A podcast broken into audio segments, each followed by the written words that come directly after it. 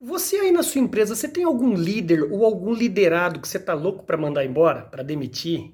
Pô, André, eu tenho um, dois, três, vários. Se eu pudesse, eu mandava agora.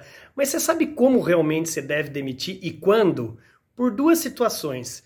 Quando a pessoa, obviamente, não tem competência, ou seja, ela não sabe o que fazer as tarefas, as habilidades que você espera que ela faça, ela não está cumprindo. E em segundo momento, motivação, que é o que? É a atitude. Quando ela não tem conhecimento, habilidade e atitude, ela deve dar lugar para outro funcionário. Agora, André, você não trabalha aqui comigo, meu amigo, é porque eu trabalho numa empresa familiar e aqui esse carinha aí é amigo do dono. O que, que eu faço? Sabe o que, que você faz? De duas, uma. Ou você se adapta, porque se ele é amigo do dono, quem manda é o dono, a empresa é familiar.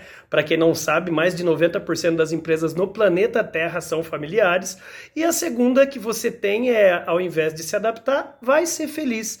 Pede a conta e vai embora, porque não é você que vai conseguir fazer o dono da empresa mudar, ele tem que querer mudar. Então você só manda embora alguém quando falta competência, falta atitude. Se você trabalha numa empresa familiar, ou você se adapta ou vai ser feliz. Bora brilhar? Bora!